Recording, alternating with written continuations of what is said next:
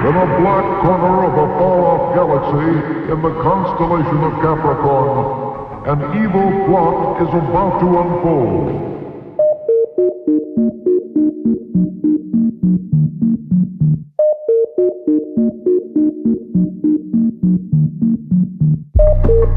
King Record, the most ruthless man in the universe, puts the last-minute touches on his fiendish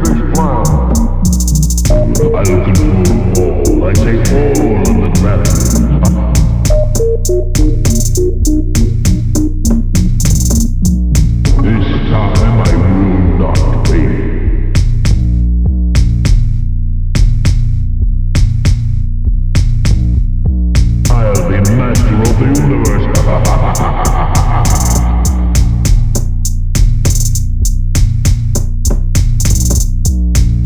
is gravium?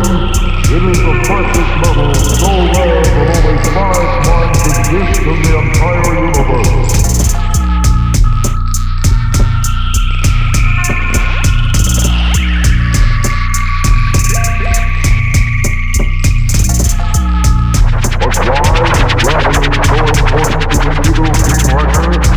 goes gravity your perfection, Gravity, gravity your what?